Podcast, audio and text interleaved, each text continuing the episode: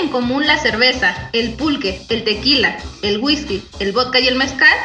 Y no, no es que me gusten todos a mí, ya que el whisky ni de chiste me lo tomo. Es que todas son bebidas alcohólicas y contienen etanol, el cual es la molécula responsable de los efectos que nos ocasionan este tipo de bebidas. Hola, mi nombre es Angélica Godínez Oviedo, integrante del colectivo Etos, y hoy les platicaré acerca del alcohol, la pari y la cruda.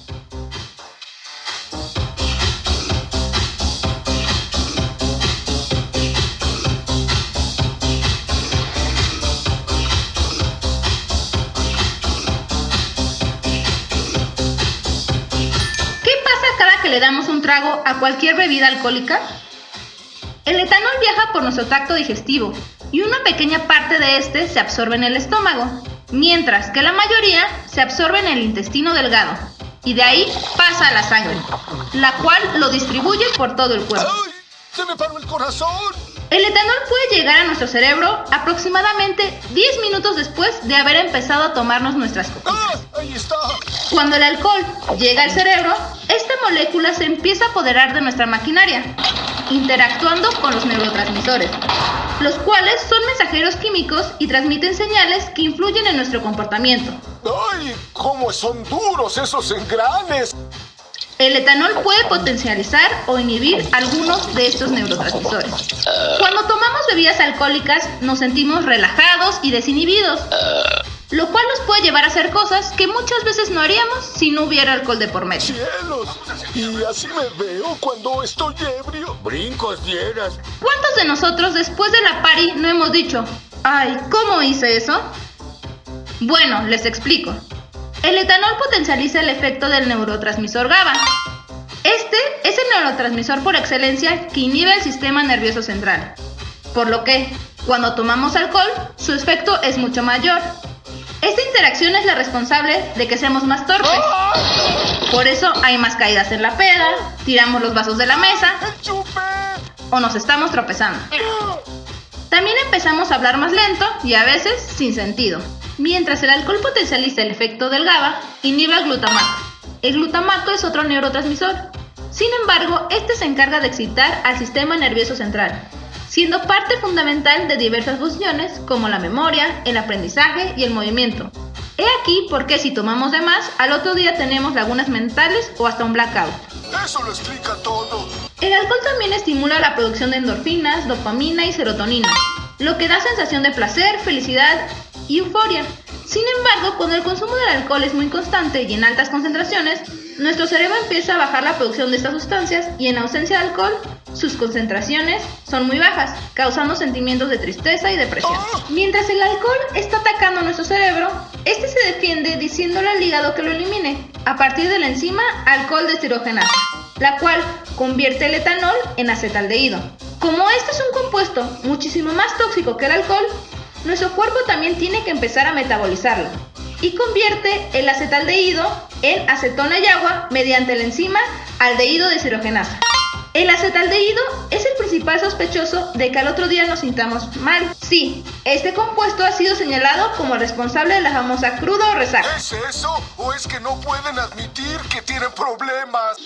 Y para no hacerles el cuento tan largo, mientras nuestro cuerpo trata de eliminar el alcohol, algunas rutas metabólicas se ven inhibidas y otras estimuladas. Una de las rutas metabólicas que se estimula es la producción de ácidos grasos, la cual genera acumulación de grasa. De ahí la famosa panza chelera. Sin embargo, también hay consecuencias más graves como obesidad e hígado graso. Pero, ¿a qué se debe que algunas ocasiones nos tomamos cuatro cervezas y estamos como si nada, mientras que en otras, con tres, decimos que ya nos pegó el alcohol? Pues muchos factores pueden influir, como el estado de ánimo.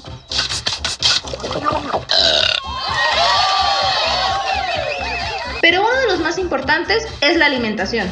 Si no hemos comido y no comemos mientras bebemos, el alcohol llega más rápido al intestino. Cuando comemos, la absorción de este alcohol se va dosificando en el estómago, ya que ahí también tenemos una enzima similar a la del hígado, llamada alcohol deshidrogenasa gástrica, la cual tiene la misma función.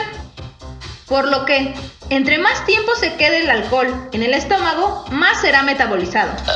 Debido a esto, es posible que hayas escuchado que cuando bebes mientras comes y más alimentos grasos, te pega menos.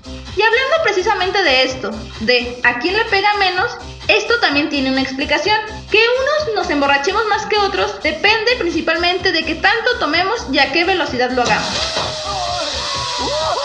En promedio, el hígado puede metabolizar de 8 a 12 gramos de alcohol por hora. Si nos tomamos una cerveza de 355 mililitros, que tiene alrededor del 5% de alcohol, estaremos tomando alrededor de 14 gramos de alcohol, cantidad que nos llevaría aproximadamente hora y media en metabolizar. Pero muchas veces nuestra boca es más rápida que nuestro hígado y tomamos más de lo que podemos metabolizar. Esta es la razón por la cual cuando tomamos shot o esos famosos fondos o como se dice en Hidalgo, una cruzada, nos emborrachamos más rápido. Otros factores como el peso, la grasa, la cantidad de agua que bebemos también están involucrados. Entre menos pesemos y más grasa corporal tengamos, tendremos más alcohol en nuestro cuerpo que alguien más grande y con más músculo. Esto ya que el alcohol se diluye en el agua de nuestro cuerpo. Por eso es importante mantenernos hidratados mientras bebemos alcohol. La genética no se queda de lado y también puede influir en el efecto que el alcohol tenga sobre nosotros. Existen personas que dada su material genético tienen las enzimas alcohol deshidrogenasa y aldehído deshidrogenasa más eficientes que otras. Gracias abuelito por esa tan buena herencia. Pero no todos tienen la misma suerte que yo. Se ha visto que personas del este de Asia tienen deficiencia en estas enzimas, principalmente en la enzima aldehído deshidrogenasa, por lo cual acumulan altos niveles de acetaldehído. Y como recordarán, es muchísimo más tóxico que el alcohol, generando reacciones de intoxicación como la aparición de manchas rojas en la cara. También se ha visto, aunque no es regla, que las mujeres pueden tener una menor producción o eficacia de estas enzimas en comparación con los hombres. La edad también es pieza clave. Yo recuerdo que a mis 20 sentía que el alcohol no me hacía nada y no conocía la cruda. Era capaz de desvelarme tres días seguidos, ir a la escuela y como si nada. ¡Solo en mis venas! Pero ahora, a mis 30, tomo un día y necesito reposar tres. Pues esto se debe a que con el paso del tiempo, nuestro cuerpo produce menos cantidad de estas enzimas. Y bueno, lo demás es historia, reposando todo el fin de semana. Y como siempre, después de la party, llega la cruda y con ello ese terrible dolor de cabeza y agotamiento físico, las cuales se deben principalmente a la falta de glucosa en sangre y a la deshidratación. El alcohol afecta negativamente la producción de la hormona vasopresina, la cual es la encargada de absorber agua de la orina, ocasionando que eliminemos más agua de la que tomamos, por lo cual en la fiesta vamos con mayor frecuencia al baño. Al perder mucha agua, nuestro cuerpo la busca en otro lado, llegando a tomarla de las membranas que recubren al cerebro y por lo tanto nos da dolor de cabeza. El acetaldehído también ha sido asociado a la producción de síntomas como náuseas, dolor de cabeza, sudoración y taquicardia. Así que en la cruda no se te olvide tomar mucha agua y bebidas con azúcar. Por mi parte es todo. Los invito a que sigan a Colectivo Etos en su página de Facebook Inocuidad Alimentaria y en Instagram como Colectivo Etos, así como seguir a Colectivo Motus en todas sus redes sociales y en el sitio Motus XYZ. Escríbanos, queremos saber qué opinan y si quieren pueden volver a escuchar esta cápsula buscando el podcast de Colectivo Motus en Spotify. Nos escuchamos pronto.